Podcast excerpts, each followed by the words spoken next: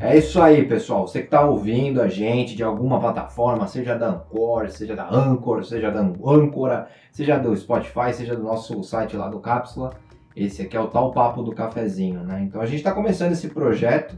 É, a nossa intenção, como eu comentei no trailer, é bater um papo com pessoas que estejam envolvidas com empreendedorismo, que têm empresas que empreenderam, que querem empreender, que estão com problemas, com dúvidas, e a gente sempre vai ter um tema central dessa conversa, mas vai ser uma conversa informal. A gente não tem pauta, a gente não tem roteiro, para o desespero de alguns e para alegria de outros, é, mas a gente tem a premissa de que a partir de um cafezinho e de um bate-papo sincero, a gente ajude você que está ouvindo aí do outro lado a resolver algum problema ou é, ter alguma solução na sua jornada. É, e hoje é o nosso primeiro episódio, né? Depois do trailer é o nosso primeiro episódio e eu não achei nada mais justo do que trazer dois caras aí que estão nessa jornada empreendedora que a gente está tá passando, está enfrentando nesse momento. A gente está falando em 2021, novembro de 2021, e é uma é um momento bem delicado da nossa história. Né? A gente está na fase de retomada da economia, ainda com a pandemia presente, mas muitas coisas retornando e a gente está é, tá tentando se adequar e se adaptar nesses novos normais, aí no novo normal, e como que a gente vai fazer. Então hoje Aqui com a gente tem o Tomás Martins e o Gabriel Abraão Raquel. E a gente vai falar um pouquinho sobre o empreendedorismo universitário, né? o empreendedorismo durante a faculdade. Tantas experiências de cada um, né? Eu sou um pouco mais velho, caso vocês não saibam. Eu tenho 32 anos. O Tomás tem? Tô com 28. E o Gabrielzão? 25. O Gabrielzão faz 26 daqui a alguns dias. Mas é o nosso pequeno notável, o nosso genius. É, É o. É. E então eu queria primeiro, como eu cheguei por último nessa tríade aqui, eu queria perguntar, começar esse papo, é, buscando a, a memória dos meus camaradas aqui, como é que vocês se conheceram nessa vida maluca? Tava tomando um café, não lembro, minha memória é muito ruim. Vou deixar pro Gabriel essa, eu só sei que foi em 2014 porque a gente estudou junto na faculdade e a gente começou a faculdade em 2014. É, não sei se eu lembro o primeiro encontro, mas até onde me recordo foi saindo da sala assim da fé, depois de uma aula. Não sei o que que tinha, é, não sei por que eu abordei o Tomás, mas a gente trocou uma ideia rapidinho ali, saindo do, do bloco da faculdade. Eu me lembro na época que ele é, era um dos poucos que não estavam com o cabelo raspado e até ah. ia perguntar por que ele não tava e tudo mais, que é tradição da nossa faculdade raspar a cabeça quando entra, né? Tradição até hoje. E aí, prato de. Qual é o nome da, da, Mas eu me lembro que era um. um Lava no prato. Lava no prato, é, que era um vocês tinham só um, um, corte na, na cabeça, no cabelo, parecendo um, um, um prato e uma, um largato, sei lá. É, é, é, porque eu tinha largado uma faculdade, né? Hum. Tipo, conhece a história, vocês dois conhecem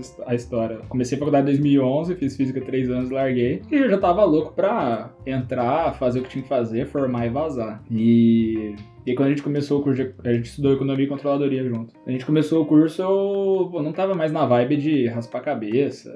E eu, eu, assim, quem me conhece sabe que eu não gosto muito desse tipo de coisa. O topete do Tomás é a coisa mais intocável. A gente tem até um, um desafio de quem consegue encostar no, topete do Tomás. Desafio empresarial esse. É, eu, eu, eu não, não perco muito tempo, arrumo em 30 segundos, mas tá sempre igual. Eu prefiro ele assim. Então eu tentei evitar um pouquinho ter essa, essa raspagem aí da cabeça e tinha uma rap que me, de um colega que me acolheu. Eles não tinham nome, eram super pequenos, mas eles falavam algo assim. Eu não lembro qual era da história, mas tipo assim, ah, se tivesse um nome ia ser esse. E aí eu falei que eu tava nessa rap, porque aí meio que a, a, prioridade na faculdade, né, o comum é se você tem, tá numa república, a república que é responsável pelo trote, principalmente, né, o principal trote. E aí eu usava isso meio que para tentar me esquivar.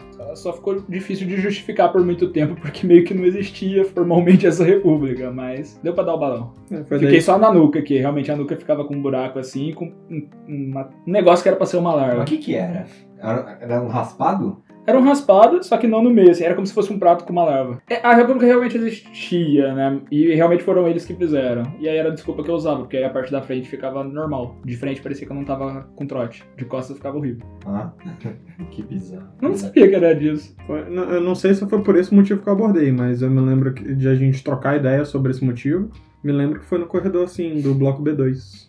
Da hora, Mas aí, vocês faziam as mesmas matérias? Porque eu sei que na USP tem um pouco de diferença, né? Você escolhe as matérias. Como... É que no Na minha faculdade a gra- a grade era, era fechada, então mudavam, as turmas eram escolhidas pela própria faculdade, né? Mas aí como Hum. é que foi na faculdade de É, vocês? no primeiro semestre, a grande maioria Tudo dos junto mesmo. primeiros são tudo junto. Aí, da correr dos Não. anos, cada um vai seguindo seu caminho. É, Eu acho que eu abati duas matérias por causa de ter mudado de, de faculdade. Então eu fazia menos disciplinas no primeiro semestre. Mas todas as que eu fazia era junto com o Gabriel. Na verdade, boa parte do curso a gente fez as disciplinas juntos. Só no É. final mesmo. Que eu tentei adiantar algumas matérias e depois no final eu optei por, por pela habilitação em contabilidade. Nosso curso era economia empresarial e controladoria. A gente fazia economia e contabilidade junto. E o último ano você escolhia uma das duas vertentes. Eu tava trabalhando já com coisa de negócios, minhas pesquisas, minha IC, tudo que eu fiz foi ligado à administração, as optativas. E aí em contabilidade dava pra pegar coisa mais em gerencial, né? Então meu TCC foi em contabilidade gerencial, ficou mais, achei mais interessante pegar habilitação em contabilidade. E o Gabriel fez habilitação em economia. Então, acho É. que o último ano a gente deve ter feito todo, tudo separado. É, um pouco antes, né? Eu fiz intercâmbio também, aí desde É a época do intercâmbio eu já não peguei mais matéria com uma galera da minha turma mesmo, assim, já peguei mais passados, dependendo do, das coisas que eu tinha pendente ainda da faculdade. Verdade, né? Você ficou. Aí você ficou um pouco. Fiquei seis meses fora. Você deve ter feito quase nada de matéria no final, né? Mas você ficou seis meses a mais em Ribeirão. É, exato. O último, meu último semestre foi só TCC2. Ah, então nenhuma disciplina Uhum. mais. E por que vocês escolheram esse curso? Porque é um curso, sim, você tem as carreiras, eu sempre me questiono, né? Você tem as carreiras mais clássicas, né? Mais generalistas, administração. Mas eu acho que o curso de vocês é uma coisa mais, mais específica, assim, é é bem... Por que que vocês escolheram esse curso? Teve alguma motivação especial, assim? Não, o meu acho que é o mais aleatório. Assim. Como assim? Tá. O, porque eu passei a vida inteira querendo fazer física, né? Eu não estudo. Não, não- Refletindo agora, eu consigo imaginar ou entender que acompanhou, me acompanhou um pouco essa história de economia, negócios de alguma forma. Do tipo, eu emprestava dinheiro a juros pra minha própria família, assim, quando eu era criança. Então, assim, e aí meu, meu pai é contador, e aí ele tinha uma. Arrumei umas notas com ele, promissória, assim, e emprestava, tipo, pra minha irmã, pra minha mãe, sei lá, tipo, coisa pequena, mas. E cobrava 5% de juros ao dia. E desde pequeno eu sempre tive essa facilidade de lidar com, com dinheiro, planejamento financeiro, alguma coisa assim. Sempre foi muito tangível pra mim de que aquilo ali é uma moeda de troca, é um meio, e eu nunca tive problemas de. Sabe, que as pessoas às vezes têm uma dificuldade mesmo de lidar, parece que dinheiro é como se fosse uma coisa muito de outro mundo. E eu sempre entendi que era um meio, era uma moeda de troca e sempre foi tranquilo pra mim isso. Só que eu gostava muito de ciências em geral. Ah, Eu comecei a participar de Olimpíada de Astronomia com. tava na terceira série, com oito anos. E naquela época eu já consegui algumas medalhas na OBA, né? E depois na quinta série na minha escola já tinha física. Era separado as disciplinas de física, biologia e química. Então na quinta série eu comecei a estudar física e entendi então que um caminho para eu, estu- eu cair na astrofísica, que era a vertente que eu queria seguir desde os 10, 11 anos mais ou menos, era fazer o curso de física. Então eu decidi muito cedo que eu ia fazer física, bacharelado puro e muito cedo na Unicamp. Ah, olhando as universidades que tinham no Brasil, que eram fortes, ali no começo dos anos 2000, dos 10 pesquisadores referência em física no Brasil, 7 estavam na Unicamp. Aí dois na USP e um na UFRJ, dos que tinham mais publicação. Então, beleza, pra mim já tava tudo decidido. E aí, participei de Olimpíada de Física, Olimpíada de Matemática, das, continuei das Olimpíadas de Astronomia, até prestar vestibular e entrar. Eu fiz física na Unicamp por três anos. Então, nunca tive muitas dúvidas quando eu era novo. Só que quando eu entrei para fazer física na Unicamp, ficou duas coisas ficaram muito claras, né? Uma, assim, o que, que eu entendia, né? Por que, que isso, essa área me atraía muito? Eu, eu entendia que a, a física como ciência pura, talvez a, a base da, de todas as ciências, ela é um, veículo muito interessante para explicar como é que o mundo funciona, como é que as coisas funcionam, como que tudo funciona. Então eu queria entender, eu queria entender como é que as coisas funcionavam, eu queria explicar como é que as coisas funcionavam e eu achava que era isso que faltava pro mundo, assim, né? Tipo, as pessoas não tinham uma compreensão total de como as coisas funcionam. Meio que isso é a base de todos os problemas. Na minha cabeça era isso. Então, eu sempre tenho essa dualidade comigo. Eu não sei se eu realmente queria explicar o mundo para que todo mundo tivesse esse entendimento do funcionamento e o mundo fosse um mundo melhor, ou se realmente eu só queria entender o mundo porque eu tenho essa curiosidade. Mas isso era o que me atraía. E basicamente o que falta na física pra gente explicar como é que funciona o mundo é a unificação das quatro forças. A gente tem força fraca, forte, eletromagnética e gravitacional. Você tem a eletrodinâmica quântica que unificou a fraca, a forte e a eletromagnética, que a gravitacional não se conversa com elas. O que trabalhou um pouco em cima disso foi Richard Feynman, prêmio Nobel Maxwell, Stephen Hawking, o próprio Einstein chegou a trabalhar em cima disso. E aí eu, com 17 anos, entrando na faculdade, saindo de Cruzeiro, que é minha cidade natal, pela primeira vez, vendo um campus universitário pela primeira vez, com 17 anos, falei, vai ser eu que vou fazer isso. Primeiro semestre eu já vi claramente que não ia ser eu que ia fazer isso. E aí eu, foi onde comecei a desanimar um pouco, porque eu falei, cara, é, tipo, é passar a vida inteira para fazer uma pesquisa que, beleza, faz sentido, mas que é muito difícil, é muito teórico, é muito ficar sozinho no laboratório tentando construir aquele conhecimento, e se no final não der certo, beleza, você não agregou. É, é extremo falar isso, mas meio que assim, você não, não agregou nada, não mudou nada no mundo, assim. Isso acontece muito, né, com quem desenvolve ciência pura. E aí eu fui perdendo o brilho para essa questão, e eu fui procurar outras possibilidades na faculdade. Fui fazer é, matéria na educação física, fui fazer coisa com o pessoal de dança, fui fazer matéria na economia, fui participar de empresa júnior, aí E na empresa júnior eu me encontrei bastante, eu gostei bastante. Assumi a presidência da empresa júnior da física. Tava com alguns problemas na empresa júnior da física, foi uma gestão difícil, mas que eu consegui dar uma, colocar um pouco nos eixos. Não ficou maravilhoso nem nada, mas consegui colocar um pouco nos eixos. E no final eu falei, putz, esse pessoal aqui estuda física, não gestão. Então se a gente não tiver alguma coisa, um modelo mais simplificado, porque gestão é muito complicado, tem muitas áreas. Eles não vão conseguir dar continuidade no trabalho. E aí o que eu fiz durante o ano todo vai se perder. E aí foi quando no final de 2013 eu tentei construir um um, modelo simplificado que explicava como é que era a gestão de uma empresa ponta a ponta. Desde modelo de negócio visão, estratégia, passando por gestão de pessoas, parte financeira, até melhoria contínua, para realimentar, né, é, trazer de volta essas informações para o novo planejamento ou para alteração do modelo de negócio. Isso gerou um documentinho, assim, uma one page, um framework para a galera usar. Então, nessa, né, na hora que chegou nisso, eu já tinha muita convicção de que eu não sabia o que eu ia fazer da vida, mas, né, dada todas essas experiências que eu fiz, com dança, educação física, economia, do que for, ia ser alguma coisa. Eu entendi que negócios propiciava causar um impacto no mundo, nas pessoas e tudo mais. E era mais de curto prazo, assim, era mais tangível, eu ia conseguir ver essas mudanças acontecendo. Eu falei, não sei o que eu vou fazer, mas vai ser em negócios, o negócio vai me dar ferramenta, então eu vou pegar um curso que dá uma visão de negócio total. E aí economia e contabilidade ao mesmo tempo, e todas as desde quando eu fiz a mudança, né, todas as minhas optativas foram em administração, administração científica em administração. E assim eu ia conseguir ver os três ao mesmo mesmo tempo. Por isso até que eu saí da Unicamp, né? Lá economia numa cidade, administração em outra, são faculdades diferentes, instituições diferentes, mesmo sendo Unicamp. E aí fui pra Ferro Ribeirão por conta disso, que aí tinha esse curso específico e tinha os três, as três áreas, né, de negócio. E aí foi por isso que eu escolhi economia empresarial e controladoria. E você, Gabriel? Pois é. breve história do mundo. É. Breve história de 10 minutos. O meu, é tipo assim, eu sempre quis negócios, né? Então, eu apliquei em todas as outras faculdades que eu prestei engenharia de produção, porque eu confesso que na época ah, por falta de pesquisa, falta de maturidade, não queria administração em si, porque até hoje, né?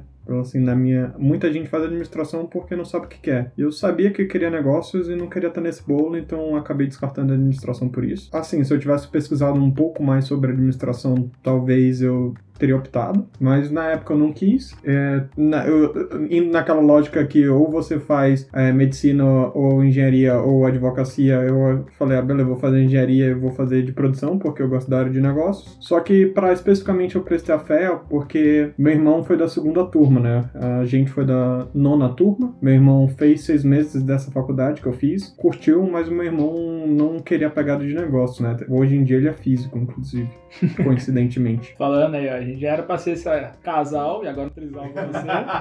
desde o começo.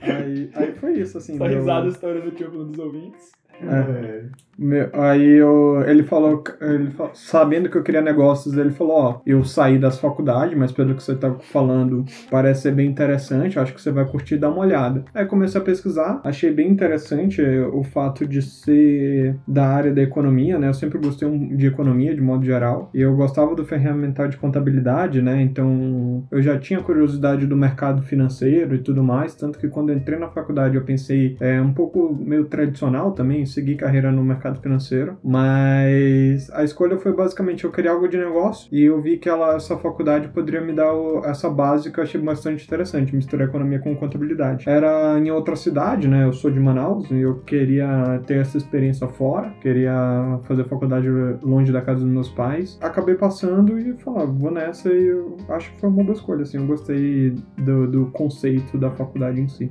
Eu acho que uma coisa que eu nunca perguntei para vocês, e eu acho que eu também eu mais falei do que perguntei. Como é que foi, assim, tipo, os, os pais de vocês, a família de vocês, nesse, nesse processo de, de escolher uma faculdade? Meus pais são da área de negócios, né? Até por isso eu quis continuar assim. Tanto que na época que eu saía, até no fundinho existia uma possibilidade de talvez eu voltar para minha cidade para continuar o negócio dos meus pais, assim. Mas quando eu optei fazer faculdade fora, foi um pouco choque de realidade, assim, que eles não queriam tanto que eu, que eu fizesse em outro estado, ainda mais muito longe de casa, né? De, em Ribeirão Preto para Manaus, mais de 3 mil quilômetros. Então só ia conseguir ver eles poucas vezes no ano e tudo mais. Então eles. A, a primeira ímpeto foi tipo: tem certeza? É isso que você quer mesmo? E muito também pelo meu irmão, né? Meu irmão fez faculdade também fora de Manaus. Na Unicamp, né? Na, fez na Unicamp, fez engenharia elétrica no Unicamp, a graduação dele. E aí tinha muito essa questão também: é você que quer ou você quer por causa que o seu irmão quer? Ou por causa que o seu irmão fez? Às vezes tem isso. E na minha época eu, eu tipo, eu sempre quis, né? Tanto que eu, inclusive, na, na graduação, cogitei fazer, inclusive, pleito para ir fazer graduação nos Estados Unidos. Mas tinha vários trâmites burocráticos que eu acabei desistindo dessa ideia. Mas então, para mim foi isso. Foi sempre tipo, beleza. Então, tipo, vai lá, faz, é, a gente te ajuda, dá o suporte, é, te fiz algumas aulas particulares, porque as, as escolas de lá são todos direcionados para os vestibulares de lá, então eu tive que correr atrás um pouco por fora para fazer a FUVEST. E, mas sempre foi assim, foi tipo, cara, beleza, mas foi muito tipo, faz o que você quer, tem certeza? Tipo, não faça por mim ou por ninguém, faça por você. Então sempre foi, tipo, um apoio, uma, foi de certa forma um apoio, mas não tão apoiado, tipo, não sei como colocar foi tipo assim, eles me deram todo o suporte necessário, mas eles também queriam ter a garantia de que eu estava fazendo a escolha por mim e não por ninguém. E quando você é criança, você não tem essa clareza. Mas hoje em dia eu, eu vejo que foi por mim mesmo, foi uma das melhores decisões terem feito faculdade fora, porque eu acho que super se desenvolve como ser humano, você acaba assumindo muita responsabilidade. Foi muito bom, assim. Acho que eles acabaram entendendo depois de um tempo que era isso mesmo que eu queria, e depois que entenderam foi bem mais de boa. Foi tipo, ah, beleza, comemoraram comigo quando passei e tudo mais, então. É pelo menos acho que ninguém tinha dúvida de que eu tava fazendo porque eu queria, né? Que acho que ninguém escolhe física pelos outros. Mas lá em casa foi muito tranquilo. Minha mãe, ela, ela é professora e ela sempre quis que eu estudasse no melhor lugar que fosse possível, assim. Então quando eu optei por física na Unicamp, ela, uma faculdade que ela admira, ela sempre apoiou, queria mesmo que eu fosse. E meu pai também sempre me apoiou. Ah, acho que o mais difícil foi, na verdade, quando eu quis mudar. Porque aí eles ficaram bem preocupados. Eu demorei um pouco para mudar, né? Porque eu achei que ia dar pra transferir no meio meio do terceiro ano. Eu, escutei, eu escolhi mudar no final do segundo ano. E eu falei, ah, dá pra transferir. Falei, o mais fácil seria ficar aqui na Unicamp, né? Forma mais rápido, vida que segue. Eu falei, vou transferir pra economia aqui mesmo, que fica mais prático. Mesmo não sendo o ideal. Só que chegou no meio do ano não abriu vaga. Ninguém desistiu do curso, eu não consegui fazer transferência interna. Então eu teria que prestar vestibular. Aí eu falei, aí eu falei, vou decidir então pro melhor lugar, que na minha visão como eu comentei, seria ir para mudar para Ferro Ribeirão. E aí tinha que prestar vestibular de novo e tudo mais. Então eu fiquei meio que um ano já tendo decidido que eu não queria mais ficar ali. Só que ainda lá em Campinas, eu era presidente da Quanta, eu tava puxando eletiva na economia, gastando, querendo ou não, o dinheiro dos meus pais, né? E eles meio que sem saber se o que, que ia acontecer, se eu ia passar no vestibular nem nada. Então eu saí de um. de um. de ter passado em faculdade fora, pública e tudo mais, que a nossa cidade é pequena, né? É, com 17 anos, uma faculdade boa e tal, para alguém que não sabia o que tava fazendo fazendo com quase 20 anos e que a gente não sabia se ia entrar no vestibular de novo ou não, o que, que, que, ia acontecer da vida. E aí foi meio.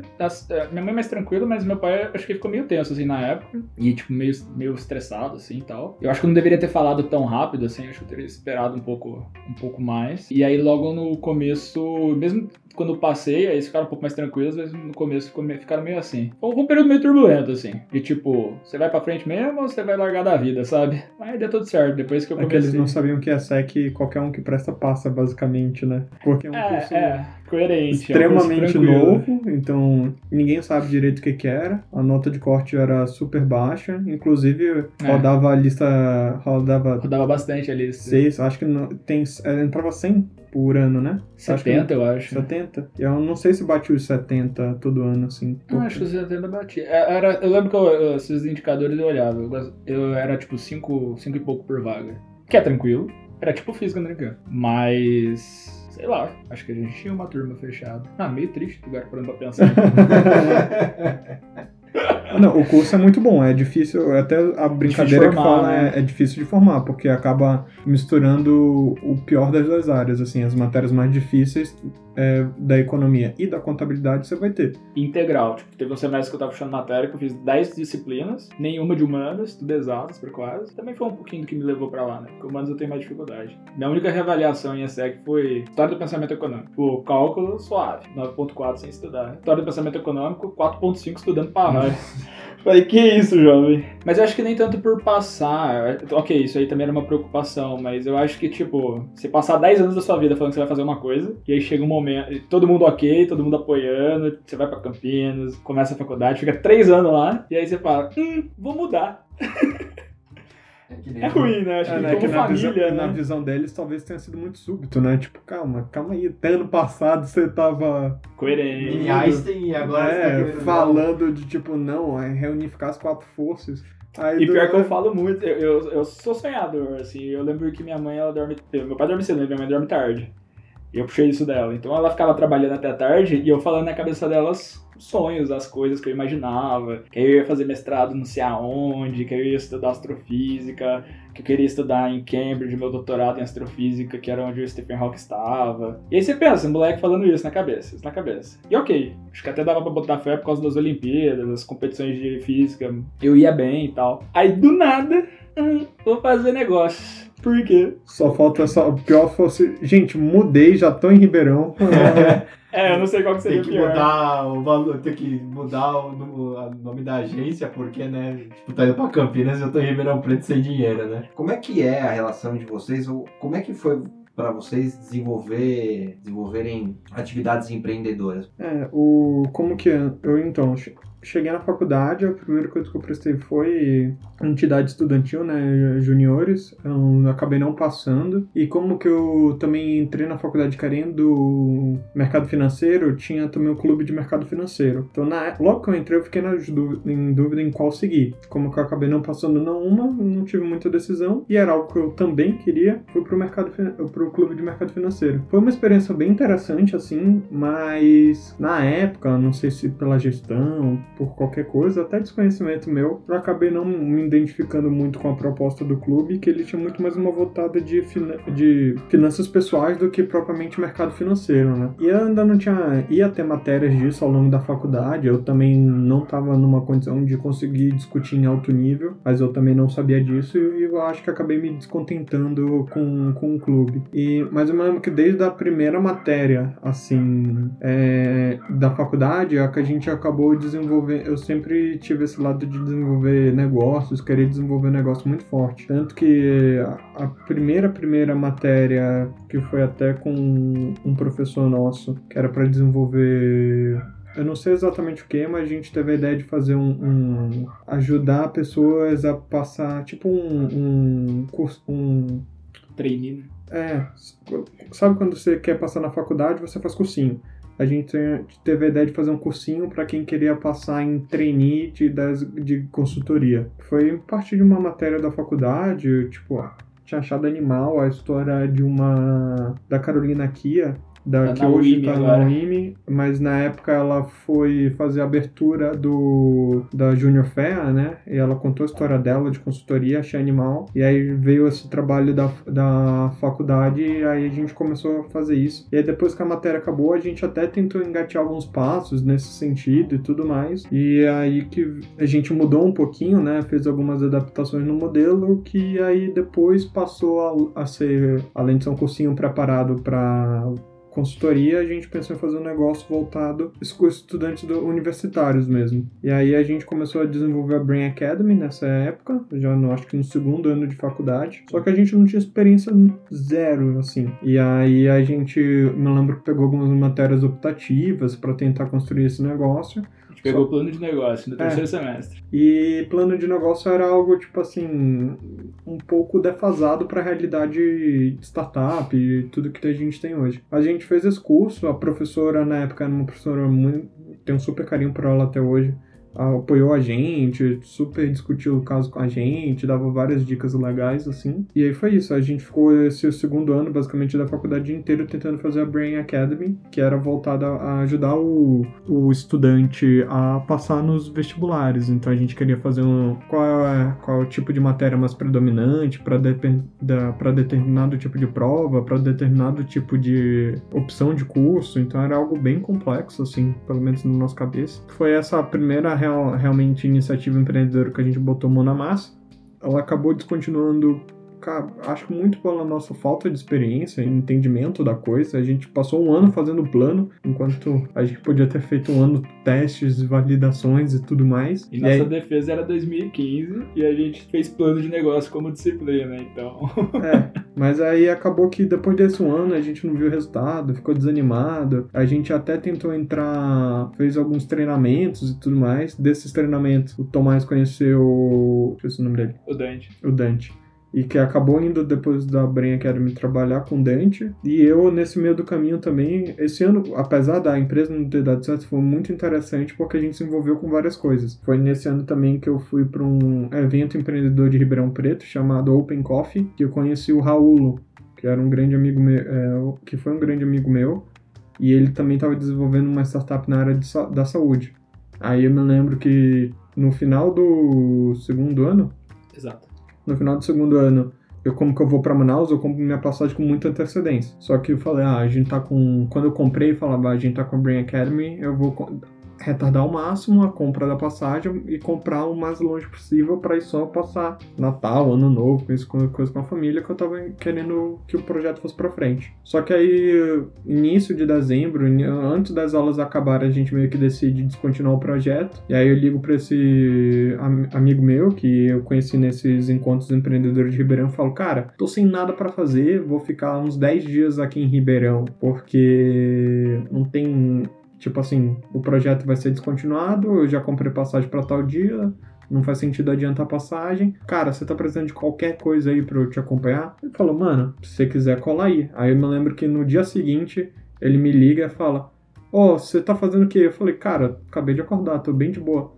Ele sabia onde que eu morava. Tô passando aí na, na tua casa então, desce que eu, eu te pego e já te levo hoje mesmo para conhecer os rolês que eu vou visitar médico, vou fazer um monte de coisa e tal. Aí beleza. Aí eu comecei a fazer esse, esse, esse tempo com ele. E aí no terceiro ano eu, eu fiquei trabalhando com ele durante um ano, assim. E aí eu me lembro que na época eu fui um dos um, acho que o quarto ou quinto integrante da, da startup. Só que como que eu tinha uh, como que eu tinha aula integral, eu combinei com ele de fazer encontros semanais. Então ia todo uma vez por semana na empresa e ficava lá o projeto que ele me desse. Cara, preciso que você valide isso. Eu ia lá, validava. Preciso que estou pensando numa frente B2B. Eu ia lá, conversava com as pessoas, tentava entender. Então foi uma grande escola assim para mim isso de validação, de conhecimento e tudo mais. Aí acaba que eu no quarto ano de faculdade resolvo fazer intercâmbio e infelizmente ele sofre um acidente logo quando eu volto de intercâmbio a empresa é descontinuada e aí eu parto para o Supera Park, que é um que é um parque né, de desenvolvimento empreendedor em Ribeirão Preto, que foi minha grande segunda escola assim de empreendedorismo. Uma coisa que eu queria sempre te perguntar, o Supera ele não tem a ver com a fé Ribeirão? Sim e não. Ele não tem a ver com a fé, mas muitos professores que estão na fé acabam conhecendo as pessoas de lá e acabam levando. Tanto que a primeira vez que eu fui, foi por causa dessa professora de modelo de negócio que resolveu levar a turma para conhecer o Supera Park. Então foi a primeira vez que eu conheci o parque aí.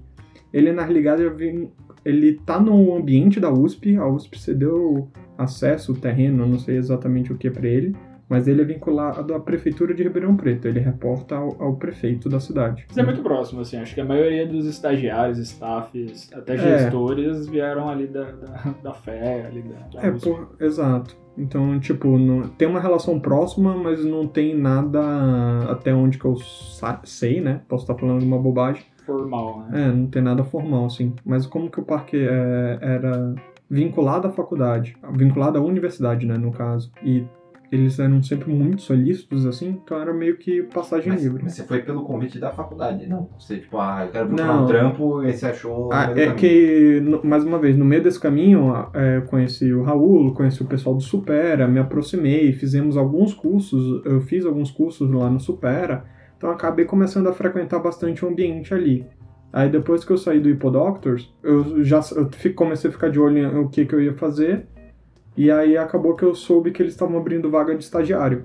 Estava exatamente no meu último ano, podia pegar estágio, foi para isso que eu fui, entendeu? Então, no caso, eu fui estagiário do Supera mesmo, da parte de incubador, inclusive. Como é que você foi parar na, na, na Eclipse? No iClinic foi porque durante o processo do, do Supera, e mais uma vez, durante todo eu conheci o Thales, que era a head de vendas do iClinic, e eu achei ele um cara bem animal, assim, ele manjava muito de vendas. É, quando eu saí do Supera, por ser uma instituição pública, ou tem, é, tem a possibilidade de ser estagiário, mas para ser efetivado, de fato, você tem que pre- prestar concurso público. Como que, basicamente, o estagiário, né, não é todo dia, não é todo ano que abre, tem várias questões. Saindo do Super, eu comecei a procurar vaga. Aí eu achei que no iClinic tinha vaga com de vendas. Era uma deficiência na época que eu achava que eu tinha, então eu resolvi pegar para aprender mesmo, para desenvolver. Eu já tinha desenvolvido algumas habilidades e eu já tinha visto alguns treinamentos, algumas palestras, inclusive do, do Thales, do que o ecossistema de Ribeirão, por ser pequeno, meio que todo mundo se conhece, assim, quem faz de startup, quem é essas coisas assim. Foi por isso. Aí eu vi lá sair do Supera, que já não, já não conseguia ser efetivado, e achei da hora a possibilidade de trabalhar na iClinic, que na época estava se tornando a principal startup, eu acho que do, de Ribeirão Preto. Com certeza. E aí foi isso. Caramba. É, eu lembro que, é, você contou bem toda a história já, né? Mas basicamente o em 2014, quando a gente chegou lá na, na fé, eu, como eu comentei, né, eu tinha sido presidente de empresa júnior e tudo mais, eu queria meio que fazer tudo que dava pra fazer diferente, rápido e terminar o curso. E eu comecei, acho que na segunda semana de aula, eu entrei em contato com uma professora lá de Ribeirão para trabalhar com ela em pesquisa, que ela pesquisava gestão por processos. E aí, por conta de, de ter ficado esse tempo enchendo o saco dela, mexendo com processos, cheguei a ficar um tempo na empresa júnior lá de Ribeirão também, mexendo com processos, e tendo vindo de física, basicamente o que eu entendi era tudo que dá pra processualizar, dá pra automatizar, tudo que dá pra automatizar, dá pra fazer escala. E aí, quando a gente fez essa disciplina no, no começo do, do curso. E a gente tentou criar um frame, uma coisa assim, um, a gente lembra que a gente tinha feito até uma tabela de Excel, meio que pra pessoa se organizar quando ela ia prestar o trainee, e aí a gente entendeu no final daquele primeiro ano, como o Gabriel comentou, que, pô, talvez pro ensino médio a pessoa tem uma urgência maior na hora de prestar o vestibular, uma demanda maior, fosse mais interessante. E a gente tinha certa facilidade também com a questão do teve certa facilidade com a questão do vestibular e em estudos em geral. Aí, cara, eu fiquei fissurado com isso, tipo, dá pra processualizar o processo, meio redundante, né? Mas dá pra, pô, se a pessoa quer prestar, é, sei lá, RI na USP de São Paulo, qual que foi a nota do último corte do FUVEST nos últimos anos? Qual que é o input de do, a última vez que a pessoa prestou a FUVEST? Qual é o caminho que ela tem que fazer, dada a personalidade dela, a forma de estudo dela, para ela ter maior probabilidade de passar naquele próximo ano, naquele vestibular. Eu ainda acho que dá para fazer isso. A gente só não achou que, que, que fazia sentido a gente levar o projeto para frente naquele momento de vida. Mas como o Gabriel comentou, foi bom porque a gente conheceu várias pessoas e a gente entendeu que para os dois fazia sentido estar no ecossistema de startup. Mas, mas quando você fala isso, você tá falando em que sentido, assim, que não fazia sentido? Vocês achavam que não tava maduros, que não era a hora? É que eu, particularmente, gosto muito de entender vários negócios ao mesmo tempo. Por isso que eu acho que, tipo assim, não sei se eu, eu ter minha. Eu gosto muito de estar em contato com um cara que tá fazendo coisas diferentes, pensando de formas diferentes e tudo mais. Então, quando eu tô num único ambiente, tipo assim, ele te gera muita profundidade, mas eu, eu acabava que, tipo, você só via aquilo, entendeu? Quando eu tava, por exemplo, em, nas startups de saúde que eu passei, eu basicamente só estudava o ambiente de saúde. E eu gostava de outras coisas. Por isso que eu gostei muito de passar pelo Supera. Porque lá tinha.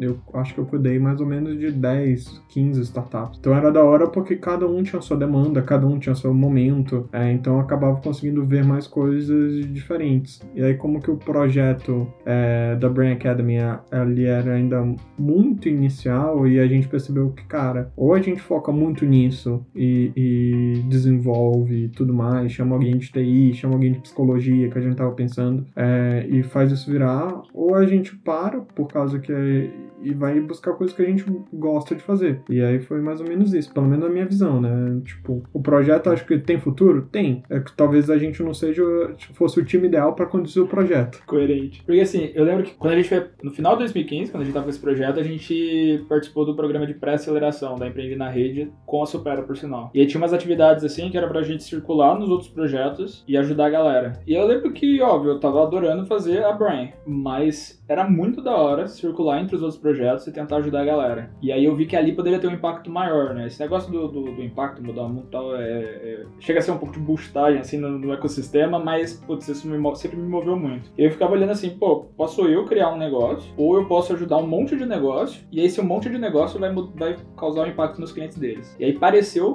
fazer mais sentido na minha cabeça isso, meio que um meta-processo, né? Eu, falo, eu ajudo quem quer ajudar a ponta. E aí o Gabriel colocou os outros pontos também, né? A gente entendia que a gente não, talvez a gente não fosse a equipe adequada, a gente fosse muito imaturo naquele momento para aquele nível de desenvolvimento tecnológico, de negócio e tudo mais. E aí eu fui trabalhar com a Empreendi, que era a consultoria que fez o programa de pré-aceleração lá. Que aí o, o Dante, que o Gabriel já comentou, ele tinha desenvolvido junto com a Dom Cabral o método dele lá de validação de processos, de, de, de startups e tudo mais. Era um cara que pensava muito por processos também, porque ele era engenheiro da Poli, formado na Poli. E aí, putz, a, a parte metodológica do como se cria um negócio fez eu brilhar os olhos muito mais, né? Porque eu entendi que com aquilo muita gente poderia criar muitos negócios. E aí eu fui trabalhar na Empreendi, porque aí era contato com um monte de empresa diferente, um monte de empreendedor diferente, principalmente o nível de discussão que a gente tinha era sempre em, em torno de qual que é o melhor método para se criar uma empresa. Ah, tanto que até hoje é o que eu trabalho, né? Até hoje o meu foco sempre é metodologia. Aí foi ali que começou. Então, 2016 para cá, eu entrei de cabeça em facilitação de processo empreendedor,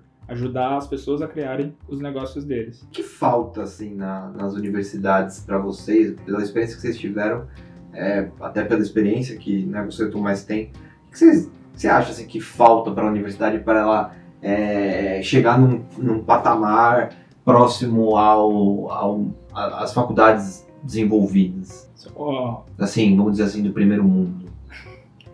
Mas é um, é um tema que não é fácil de trabalhar, acho que a maioria das faculdades está tentando trabalhar, e mesmo do primeiro mundo, né, vamos dizer assim, estão tentando trabalhar e não tem uma resposta perfeita. Eu, eu ainda estou nessa dualidade, né, ainda fico dentro da área acadêmica. Depois que eu saí lá de Ribeirão, vim para São Paulo fazer o mestrado na GV, fiquei três anos e meio trabalhando com a aceleradora da GV, e agora eu estou coordenando o Centro de Empreendedorismo do INSPER, né? E lá no INSPER a gente tem essa discussão muito forte, porque virou pilar estratégico da escola, desenvolvimento de competência empreendedora em todos os alunos. Então é meio que a gente entende que nem todo mundo vai criar uma empresa e na verdade não faz sentido pensar assim, né?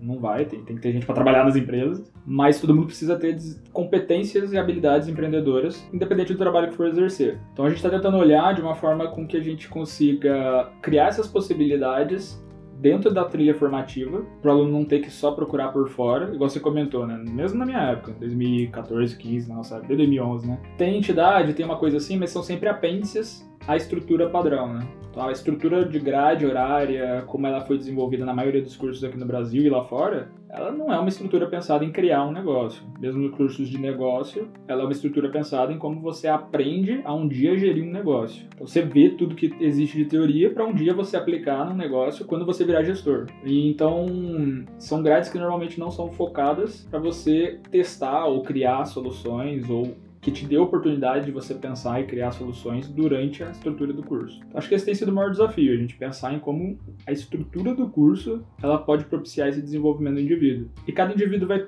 ter um job diferente, né? Cada indivíduo, tem indivíduo que vai trabalhar no mercado financeiro, que tem, vai ter um job de realmente é, trabalhar dentro de uma empresa, executar uma função analítica, tem um indivíduo que vai criar a própria empresa, tem um indivíduo que vai trabalhar em, dentro do ecossistema empreendedor. E aí são formas diferentes que esses indivíduos podem encontrar durante o curso para poder se desenvolver. E tudo isso tem que estar disponível dentro de uma única grade, porque está todo mundo no mesmo curso. Acho que esse é o nível de complexidade que a gente passa quando a gente fala de uma formação universitária. O que, que a gente consegue olhar e tentar fazer, e na minha opinião talvez seja o caminho mais assertivo, é você ter uma, uma redução do núcleo mínimo de atividades, de matérias obrigatórias, um aumento no número de eletivas ou de fornecimento de trilhas formativas que aí sim conseguem se adequar aos tipos de job, aos tipos tipos de áreas de atuação que as pessoas querem e ter a possibilidade de, das horas extras, né, que normalmente os cursos têm horas extras curriculares, serem desenvolvidas de acordo com o critério da pessoa. Então, pô, não quero fazer um estágio, quero desenvolver minha empresa. Beleza, isso conta, vai fazer parte da sua formação. Ah, não, não quero desenvolver uma empresa, mas quero, quero trabalhar, mas quero trabalhar numa, numa startup, quero trabalhar num corporate venture capital, quero trabalhar fora do Brasil. E dá um jeito da faculdade dar legitimidade para essas ações. Talvez na verdade esse seja o termo mais adequado, né? Você ter um ambiente onde as pessoas tenham segurança psicológica para poder fazer o que elas querem, arriscar, testar, porque a universidade ela tem muita estrutura, né? Se a faculdade coloca isso à disposição do indivíduo, uso de laboratório, uso dos professores, uso dos, dos tutores, dos técnicos de laboratório, para você criar a solução, e você tem ali um, uma, um momento de vida onde você tem menos risco, né? Você tem menos perda, você não tem. Normalmente a pessoa não tem filho ainda, não tem ainda. Muitos casos o pai está ajudando, a mãe está ajudando ainda na, na estrutura financeira. Você tem pouco risco da ruína você não vai quebrar porque você está sendo mantido muitas vezes, ou algumas faculdades que tem bolsa, tem outras possibilidades de você se monetizar. Você tem uma estrutura super rica, tanto de laboratório, de recurso, de pessoas, pessoas inteligentes. Se você entende que você está seguro para testar, então você pode criar qualquer projeto. O problema é, grande parte dos cursos ainda no Brasil e lá fora são grade travada, faz 10 matérias por semestre. É, as pessoas ao seu lado não entendem também que isso é um caminho viável e aí você não se sente seguro para arriscar também, porque você não está vendo nenhum par empreendendo, desenvolvendo solução, arriscando. A faculdade também não fomenta, não apoia isso. E aí no final do dia você segue só o mesmo barco. Formar, pegar o diploma e tentar entrar num trainee ou alguma coisa do tipo. Que não é o único caminho, assim, é um caminho válido, mas não é o único caminho. Então acho que eu não falei nada com nada, né? Mas. é que eu, mas assim, é que eu, é um pouco difícil, porque primeiro, a maioria dos alunos, pelo menos na nossa época, não sei como está hoje em dia, tem curiosidade de saber o que é empreendedorismo mas querer empreender é muito difícil. É alguém que fala, não, quero empreender de fato. E esses que existem, eles são ainda a minoria em comparação aos outros que ainda querem seguir uma carreira de trabalhar numa grande empresa ou até mesmo numa grande startup. E isso não é problema. E aí eu vejo que a universidade tem essa dificuldade de é, conseguir dar o melhor para cada tipo de pessoa, sendo que existem inúmeros tipos de diferentes. E mesmo aquele que quer empreender empreender, às vezes o cara, tipo, ele quer, ele quer empreender para abrir um negócio. Às vezes ele não quer empreender, mas ele quer ter a habilidade, a competência empreendedora, o modo Exato. de ver do empreendedor. E aí isso é muito complexo pensando num, como um gestor, né? É, de como que eu consigo desenvolver um produto específico para cada tipo de pessoa para atender suas necessidades específicas, sendo que eu tenho que não só tenho que cumprir os requisitos do MEC, eu tenho que fazer diversas outras coisas para que legitimar que ele saia com um diploma adequado. Então, tipo assim, eu acho que algumas universidades, a minha, pelo que eu vejo assim, a maioria das, das universidades, quem quer, consegue achar uh, alguma coisa que a universidade apoia em termos de empreendedorismo. Não vai ser necessariamente algo integrativo na grade e tudo mais. Geralmente, como o Tomás falou, são apêndices. Só que você, eu acho que até uma característica do empreendedor é que você tem que correr um pouco atrás. Então, vale a pena, se você quer, buscar o que, que a sua faculdade oferece. Muitas têm o próprio Supera, não, ele, a maioria das pessoas que estão na USP não conhecem porque ele, tem um, ele é um pouco afastado dos principais prédios da faculdade. Então, mas é um prédio super disponível. Então, se você ir lá, você consegue acessar, você conseguia trocar ideias com as pessoas, você conseguia ter visitação e tudo mais, mas re requeria que a pessoa tivesse essa vontade de ir lá, correr atrás e tudo mais. Então, tipo assim, eu acho que tão, estamos galgando espaços, mas é que eu acho que é, o Tomás, por estar mais dentro nisso, tem uma experiência melhor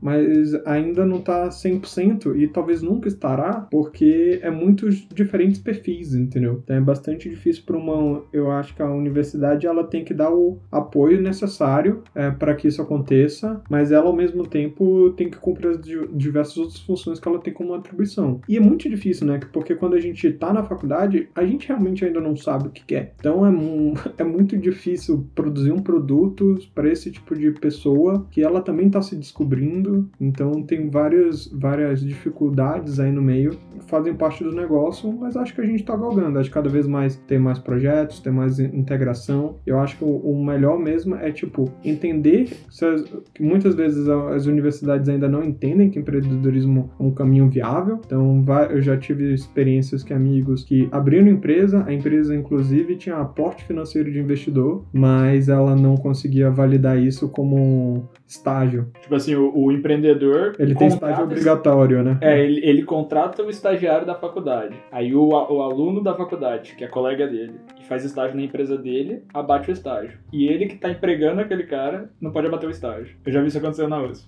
É, entendeu? É meio. Esse tipo de situação é um pouco complicado, né? Que, tipo, o cara tá lá, ele quer se formar, tá fazendo tudo para se formar, mas a universidade, às vezes, tipo, empreender é muito difícil. Aí você já tá morrendo de, de dificuldade de fazer um negócio A. Aí chega a universidade e fala, ó, oh, mas você ainda tem que fazer B. E sendo que B não tem nada a ver com A e você, tipo, não tem como desprender seu tempo para desenvolver B. Então isso que dificulta. Mas eu acho que cada vez mais eh, elas estão entendendo isso e estão cada vez mais entendendo que para formar um, um bom ambiente empreendedor, você tem que ter várias competências, né? Geralmente o empreendedorismo é muito forte na faculdade de negócios e pouco e bastante escasso nas outras faculdades. E aí, a cada vez mais, eu tô, é, empresas junior da, da física, empresas junior lá em Ribeirão tinha outras faculdades, tinha da Odonto, tinha informática da, biomédica, da lá tinha várias coisas. Né? E todas elas tinham suas empresas juniores. Isso é legal que desenvolvia essas competências empreendedoras nas pessoas e cada vez mais elas tentavam se ajudar, se integrar para formar um, o ecossistema necessário. Mas, mas essa galera que é fora do, da escola de gestão, da escola de negócios,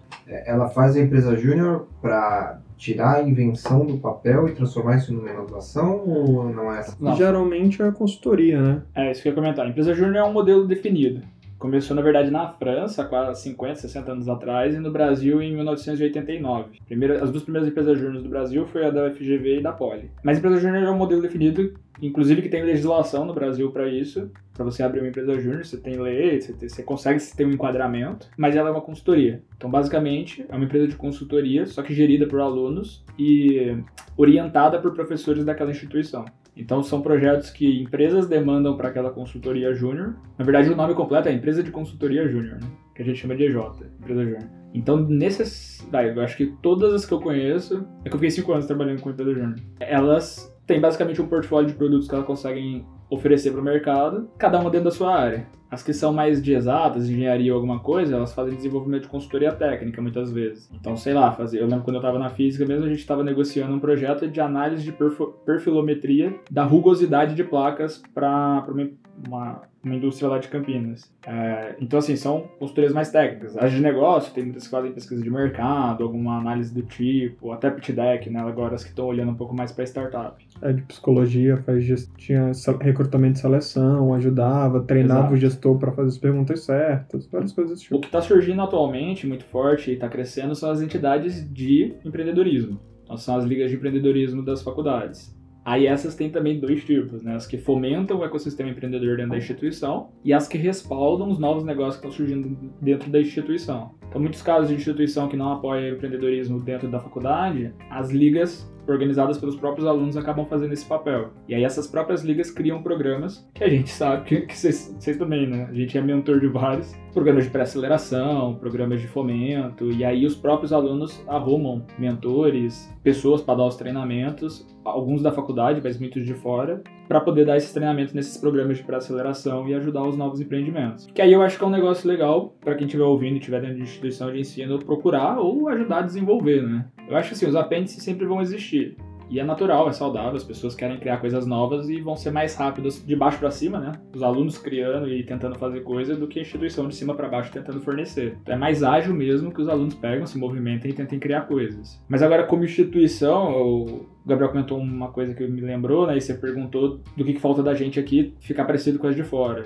Eu acho que assim, aqui ainda a discussão de empreendedorismo ainda está muito nas escolas de negócio, tanto dos alunos quanto da academia. É, lá fora tem um movimento muito grande dessas discussões de empreendedorismo dentro de instituições que são fortes em exatas também. Né? Então, se a gente pega MIT em Stanford, ou, ou mesmo Technion Israel, algumas outras instituições assim fora do ambiente comum, né, igual a gente sempre pensa nos Estados Unidos, são instituições que são fortes em tecnologia. E a tecnologia ela conversa, né? Então a gente não tem só um, uma inovação que é que é incremental, né? A gente tem, né, que, é, que é o uso da tecnologia aplicada. É, normalmente nesses, nesses ambientes há a possibilidade de se criar tecnologia para depois aplicar a tecnologia e desenvolver um modelo de negócio em cima. Então acho que é um outro nível que a gente precisa realmente fazer esse movimento para, né? Eu não acho que o, que o INSPER seja perfeito ou, ou né, a gente está tentando mexer em algumas coisas, mas assim, que, o movimento que a gente está tentando fazer em relação a isso é justamente olhando esses benchmarks internacionais, porque o Whisper ele construiu as engenharias, ele era uma escola forte em negócios, é uma escola forte em negócios, e aí a partir de 2015 criou as engenharias, e agora está expandindo. Então tem engenharia de computação,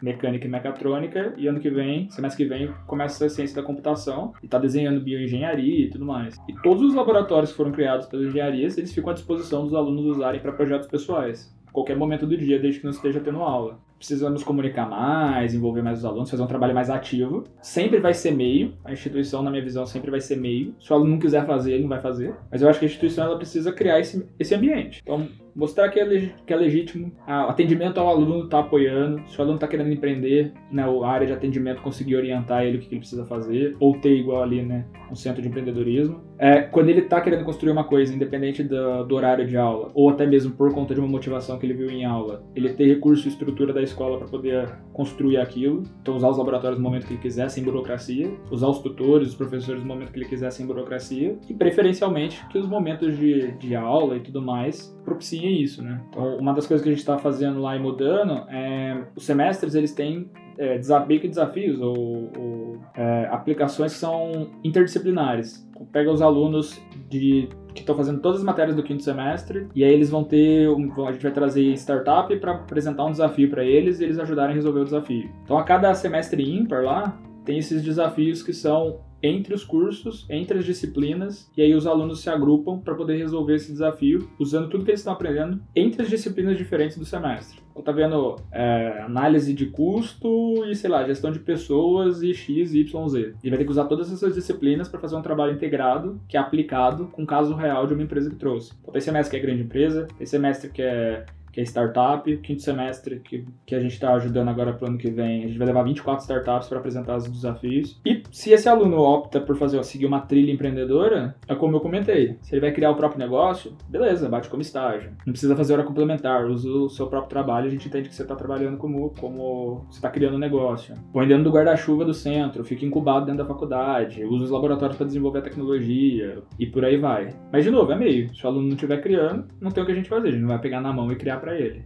Eu acho que esse é o caminho, assim, integrar mais os cursos, ter tecnologia muito próxima de negócio, dar mais flexibilidade para o aluno se desenvolver e quando ele está criando alguma coisa, ele poder usar tudo que a escola tem à disposição sem burocracia. E vocês acham, por exemplo, essas novas entidades de edutechs, né, que elas estão surgindo com um grande potencial de evolução de mercado educação e novas formas de ensino, vocês acham que eles têm um espaço como complementar ou eles são a nova forma de ensinar empreendedorismo, ensinar é, a tecnologia fora da, do âmbito educacional tradicional? Ó, na minha visão, eu acho que ela é complementar em alguns momentos. Ela vai substituir para outras pessoas, porque eu acho que não precisa todo mundo fazer faculdade te entrou num, numa coisa na cabeça de que o caminho perfeito da vida é estuda, escola, ensino médio, faculdade. Aí ah, a faculdade não é o diferencial, faz uma especialização e só assim você vai ter sucesso no mercado. Não é verdade, assim. Tem gente que quer exercer função técnica. Às vezes um tecnólogo, até mesmo um ensino médio técnico, vai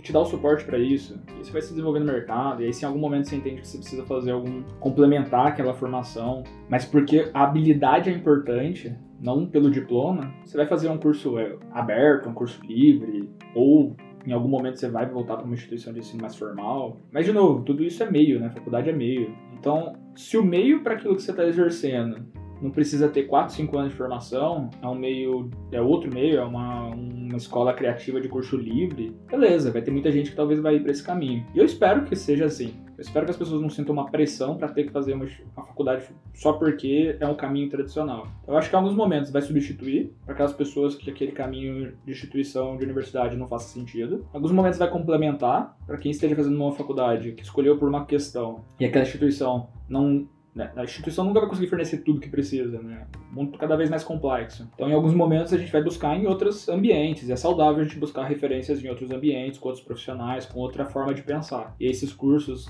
abertos, as edtechs, as escolas criativas com curso livre, vão complementar e vão ajudar a gente a expandir o nosso pensamento. Para algumas pessoas vai fazer sentido estar tá mais imerso em um processo um pouco mais tradicional, uma instituição de ensino de 4, 5 anos, talvez até prolongar mestrado, doutorado. Depende, eu acho que muito do, do o objetivo, na verdade, deveria definir, ou até mesmo enquanto você vai aprendendo com o objetivo, porque a gente também não é obrigado a saber o que a gente vai fazer da vida a todo momento. A gente vai aprendendo mesmo, até hoje a gente vai descobrindo. Mas eu acho que o, o, o, o meio meio, ele deveria ser pensado muito mais com base naquilo que está fazendo sentido que eu estou tentando criar, estou tentando construir, que eu estou tentando desenvolver ou, ser, ou atuar como profissional. E aí, beleza, eu vou escolher o meio mais adequado. E aí eu vou mudar do caminho, não tem problema mudar no caminho se eu pensar em outros objetivos, em outras atuações. O legal da faculdade é que você tem um período que você está com outros pares que também estão se descobrindo. E aí você conhece pessoa bacana, como o Gabriel, vocês pensam em fazer algumas coisas juntos, depois você para de novo, depois junta de novo. É, é um ambiente muito rico, mas não acho que seja a única forma. É, eu, eu acho que, tipo, depende do job, né? Cada uma vai fazer, cumprir é, uma função específica. Eu mesmo, por exemplo, fiz graduação, fiz mestrado, mas fiz diversos outros cursos de especialização e treinamento, inclusive da Empreende da Rede. Me desenvolveu uma outra competência, então, tipo, acho que depende muito. Às vezes, a a, eu gosto das edtechs que ela vem para sanar muitas vezes um problema muito específico que você tem naquele dado momento. E eu acho super justo. Aí, uma vez que você sana aquela dor, você fala: Não, cara, gostei muito, quero algo a mais. Não vejo problema de você fazer uma faculdade para, cara, não, agora eu quero expandir meu universo realmente, quero fazer uma faculdade porque eu quero entender mais sobre, sei lá, programação. Fiz um curso de programação, aprender a programar em Python, mas, cara, quero entender mais sobre os mecanismos, quero entender mais sobre as linguagens, quero entender os outros permeios que não só a linguagem de programação em Python, quero entender um pouco mais abrangente. Aí você pode ir para uma faculdade, eu não vejo problema nesse sentido. Então, eu acho que elas, tipo, cumprem funções diferentes. Elas não substituem, dado o seu momento. E eu, eu tipo assim,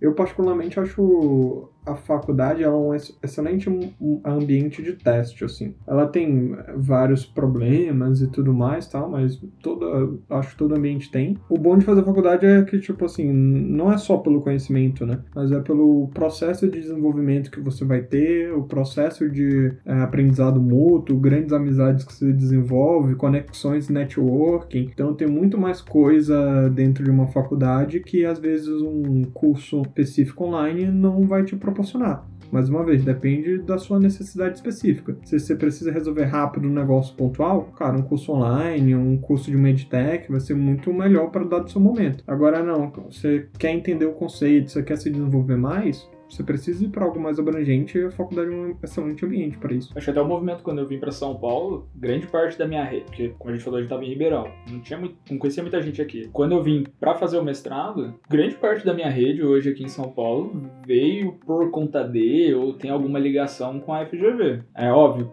logo quando eu cheguei, eu tentei ir num monte de evento, conhecer um monte de pessoas, eu tenho uma rede legal é, fora da escola, mas Cara, foram dois anos de mestrado na GV, logo quando eu cheguei em São Paulo, mais um ano e meio trabalhando só com, com a aceleradora, que também era excelente como desculpa pra gente conhecer outros players do ecossistema, mas propiciou tudo isso, essa conexão, essa projeção aqui dentro da rede do network que a GV tinha. Acho que se eu tivesse vindo cru, assim, do nada, só para trabalhar, talvez não teria construído, conseguido construir uma rede tão grande. Eu, é, eu sou suspeito, eu gosto, eu gosto de instituição, não descarto a possibilidade de fazer o doutorado mais pra frente, então... É. Esse é o grande questionamento que a gente faz, né? Depois que você faz o mestrado, se é, se é válido fazer o doutorado ou não. É, mas aí o Gabriel colocou bom, bem, bem colocado, né? Depende do job. Hoje em dia, eu acho que eu tô certo em ter feito essa pausa. Acho que o que eu tô tentando trabalhar e desenvolver como, como atuação não precisa do doutorado, não é saudável, na verdade, eu ficar focado em outra coisa, em uma atividade tão profunda de pesquisa e tudo mais. Mas eu acho que em algum momento, para mim, eu penso, talvez, um dia, que vai chegar. Eu, eu gosto de ficar dando, assim, eu quero, só que eu quero ter um tema de pesquisa que realmente me intrigue e que eu vá desenvolver um conhecimento em cima daquilo. Senão, acho que não vale a pena fazer por fazer. Ah, esse é o meu único ponto, assim, fazer por fazer, nada vale a pena. Pelo menos tem que ter, nem que seja, pô, quero fazer aquela faculdade para ter um network, tal, tal, tal. Pelo menos tem um objetivo, alguma coisa na cabeça. Fazer pra ser tirar, tirar diploma ou pressão dos outros é, vixe, tiro no pé. Faz É, sentido. É muito louco, né? Que esse papel de escolha da universidade, como que a universidade viabiliza o, o desenvolvimento da pessoa, né? Tanto profissional quanto o empreendedor é, é, é um desafio bem complexo. Tem uma coisa que a gente não pensa quando a gente tá no ensino médio, e não tem nem como também, a gente é muito novo. Mas muito da nossa, forma, da nossa forma de pensar e de enxergar o mundo tem influência da nossa formação. E duas influências, né? Da instituição em si, que muitas vezes tem uma linha de pensamento, uma forma de enxergar o mundo, e do próprio curso, né? Então, pelo menos eu enxergo, né? O fato de eu ter feito um curso de física numa instituição que nem a Unicamp, que ela se propõe ser uma instituição mais integrada, mais aberta, a gente tinha matéria integrada com engenharia, com matemática, com os outros cursos, eu tenho uma cabeça hoje, até hoje, que tenta ter uma visão muito mais sistêmica das coisas, porque a física propõe isso e a Unicamp propõe isso. Então, para mim, não faz sentido, às vezes, trabalhar isolado, fazer coisas, ou, ou, né, instituições que tenham as, as faculdades separadas, é, e eu sempre tento entender as coisas de forma muito processual, de- do todo. Acho que por isso que eu mexo com a metodologia até hoje de processo empreendedor. Eu acho que isso veio da formação. Economia também. Você tenta ter uma visão de causalidade normalmente, né? Causa e efeito. Então você tenta ter um processo racional quando você vai pensar nas coisas. E eu acho que isso, mesmo que você não lembre às vezes do que você aprendeu no curso, porque, putz, a gente vê um monte de matéria e depois a gente esquece, se a gente não aplica, a, a, a linha lógica, o tipo de. a forma, a forma de pensar o mundo a- influencia muito a gente. Então, um economista, ele tem uma formação que vai enxergar o mundo de uma forma um pouco diferente de um administrador, que vai enxergar o mundo de uma forma um pouco diferente do engenheiro. E o economista formado pela FGV vai enxergar o mundo diferente do economista formado pelo INSPER, vai enxergar o mundo diferente do economista formado pela FE.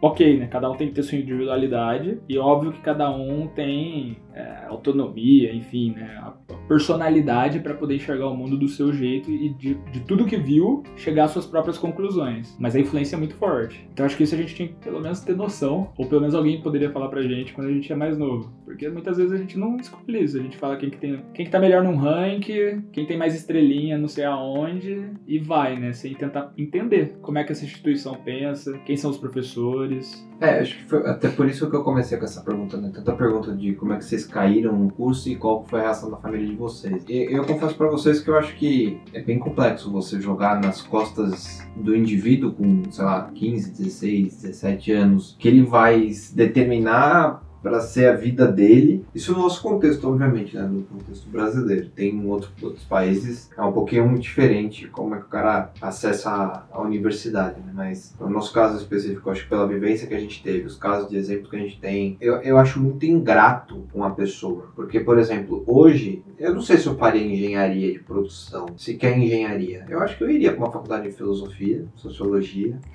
psicologia. Cara do tipo. É, é, é que, tipo assim, eu acho que a pressão, ela sempre vai existir. Então, tipo, faz parte do jogo. Às vezes é dos seus pais e eles não fazem isso por maldade. Às vezes é uma tentativa deles de te proteger ou de te ajudar a te desenvolver. A questão é, você tem que saber. E, cara, pode vir de diversas formas, de diferentes contextos. Então, tipo, esse questionamento você não vai ter. Eu acho que a única coisa que você tem que fazer é, tipo, analisar é, o que você. É, tipo, sempre tem uma. Eu gosto, tipo assim, você nunca tem que tomar a melhor decisão. Você. Porque ela não existe, né? O que é a melhor decisão? Você tem que sempre tomar a melhor decisão balizada pelo seu contexto, pelo seu momento. Cara, eu acho o melhor é eu fazer, sei lá, filosofia em Harvard. Mas, tipo, qual o melhor que eu consigo atingir, dado que eu preciso atingir isso em dois meses? Aí você vai tomar outras decisões. Eu acho que, tipo assim, é, você sempre tem que botar balizadores, né? Tipo, é sempre uma função maximiz, maximizada dada uma restrição. Então. Entendeu por que ele fez economia, né? É, exato. No mundo estocástico é impossível Exato. fazer os processos determinísticos. Não, é que, tipo assim, o, o, o- eu acho que, tipo, você tem que entender isso e entender que as decisões são do momento. Então, tipo, cara, eu decidi fazer é, economia naquele momento. Faz parte. Se eu quero mudar, muda. Você pode fazer uma, uma outra faculdade agora, porque seu contexto mudou, você mudou como pessoa, então, tipo, não dá pra, na minha opinião, dizer, tipo, ó, eu faria filosofia naquela época. Porque você não fez e não existe realidades paralelas. Eu gosto de pensar assim, olha, eu só consigo ter esse pensamento hoje porque eu fiz tudo isso lá atrás. Então, assim, eu não me arrependo de ter feito três anos de física largado, de ter escolhido economia e controladoria em vez de administração, uma coisa que eu aplico hoje. E eu acho que foi bom, assim, eu acho que é por conta disso que eu penso dessa forma, que eu tenho essas decisões que eu tenho, que eu cheguei onde eu tô. E beleza, poderia ter sido diferente, mas eu nunca vou saber se o diferente teria me trago aqui, porque eu só tô com essa cabeça justamente por eu estar aqui. É. Então eu aceito e vida que segue. Eu tento pensar no que eu posso fazer daqui pra frente. Eu acho que eu, por exemplo, gostaria muito de ter feito ciência da computação, mas eu não. Cara, não me arrependo das escolhas que eu fiz. Se eu realmente um dia, é que hoje, por exemplo, por que eu não paro pra tudo que eu tô fazendo pra fazer ciência da computação? Porque eu acho que, tipo, não é necessariamente isso que vai me aj- ajudar a chegar nos objetivos que eu tenho. Mas se um dia eu achar que não, realmente, Gabriel, pra você chegar onde você pretende chegar, as coisas que você almeja e tudo mais, você quer fazer ciência da computação, para tudo e eu vou ver outros meios de fazer isso.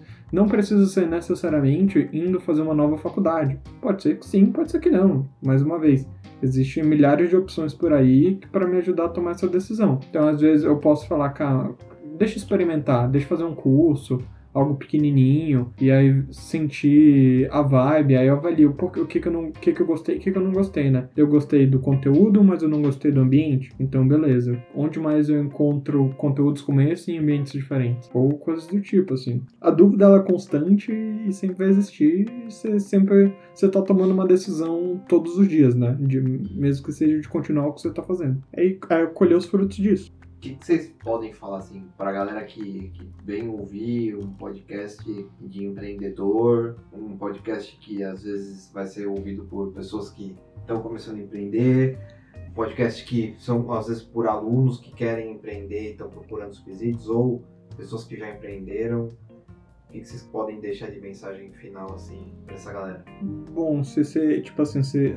Acho que uma das coisas mais legais que eu fiz, particularmente, foi ter ido trabalhar numa startup logo que ela era pequena. Então, tipo assim, se você quer empreender, e muitas vezes quando a gente só tem essa vontade, mas não sabe empreender em que, como e porquê, acho que vale tentar encontrar algum ambiente em que você possa chegar nessas pessoas e trabalhar junto com elas para você sentir a dinâmica, sentir o, o- como que é o rolê. É, em muitas cidades, não, obviamente não passei por todas nesse Brasilzão, mas os lugares que eu morei geralmente tinha um ambiente empreendedor. Tinha alguns grupos que se reuniam periodicamente. Então, frequentar esses ambientes, assim, geralmente são gratuitos, às vezes é café da manhã, às vezes é cerveja com negócios, às vezes é, sei lá, mesa redonda. Então, às vezes é palestra de incubadora, às vezes é palestra de aceleradora, às vezes é palestra de universidade, de faculdade. Então, tipo, todos os lugares que eu fui, sempre tinha algum ambiente assim, de alguém querendo trocar ideia. E as- muitas vezes o cara tá começando, ele já tem uma equipezinha pequenininha. O cara que tá começando, ele 99% das vezes tá sufocado. Se você quer aprender, cola lá com ele. Geralmente são pessoas bem de boas. E aí você faz sempre essa análise. O que, que eu não gostei? Eu não gostei de empreender ou da pessoa que tava comigo durante essa jornada. Aí, porque às vezes pode ser, ah, não gostei de empreender. Beleza, mas você validou mais uma vez, né? Você fez um processo de validação. Você validou de forma rápida, barata, teve os aprendizados necessários para ver se realmente empreendedorismo é para você, você curtiu. E nada impede de você fazer, vai numa empresa, depois vai no outra. Isso é legal que te dá experiência, assim. Perfeito. É, eu acho que esse ponto que o Gabriel colocou é fundamental. Eu acho que o, um segundo ponto é sempre isso. Eu acho que a experiência e a competência. Então, no lado de competência, assim, sempre que vocês verem uma situação onde você entende que algo tem que estar acontecendo e não está acontecendo e ninguém vai fazer, meu, assume essa responsabilidade e resolve o problema. No final do dia, empreender, ou a gente tá falando da competência empreendedora é uma competência de solução de problemas. Óbvio, de uma forma viável, com um modelo de negócio que tem fit com o mercado. Mas começa por aí, criando uma solução para um problema. Então, particularmente, né, eu não tive tanta experiência trabalhando em startups, nunca trabalhei em grande empresa e tudo mais. Mas desde que eu comecei a, a- desde que eu entrei na faculdade, sempre tentei pegar alguma responsabilidade para mim, algo que eu via que era super legal, precisava acontecer e ninguém tava fazendo. Foi assim que eu virei presidente de empresa júnior, foi assim que eu eh, assumi outros cargos depois, fui diretor de outras organizações, que eu criei meu modelo de, de, de gestão lá e fiz iniciação científica em cima dele e por aí vai. Então, eu acho que isso te ajuda a desenvolver uma competência, uma habilidade de enxergar as coisas, enxergar os problemas do mundo como uma oportunidade para você criar sua solução, colocar aquela solução para rodar. Então, isso aliado com